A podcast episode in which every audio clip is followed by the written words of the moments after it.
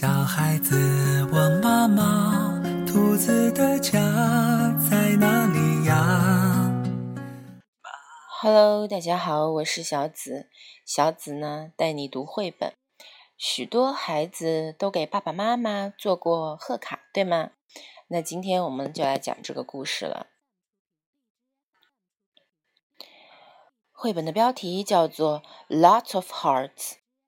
I am making cars. I have paper, tape, and paint. My dog wags her tail. He wants to help, but I say no. I make lots of hearts. I make a card for my dad. It has a pink heart and red roses on it. I hide it in his book. I made a card for my mom.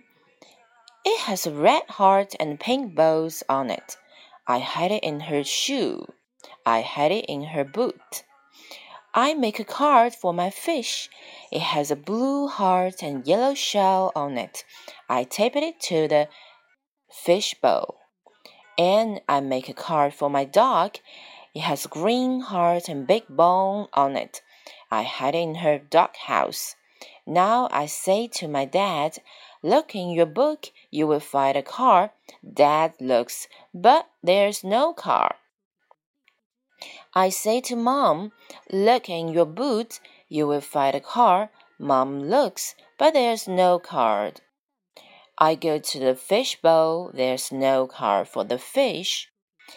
I go to the dog house, they, here are the cars. My dog has all the cars, and my dog also has a big surprise for me.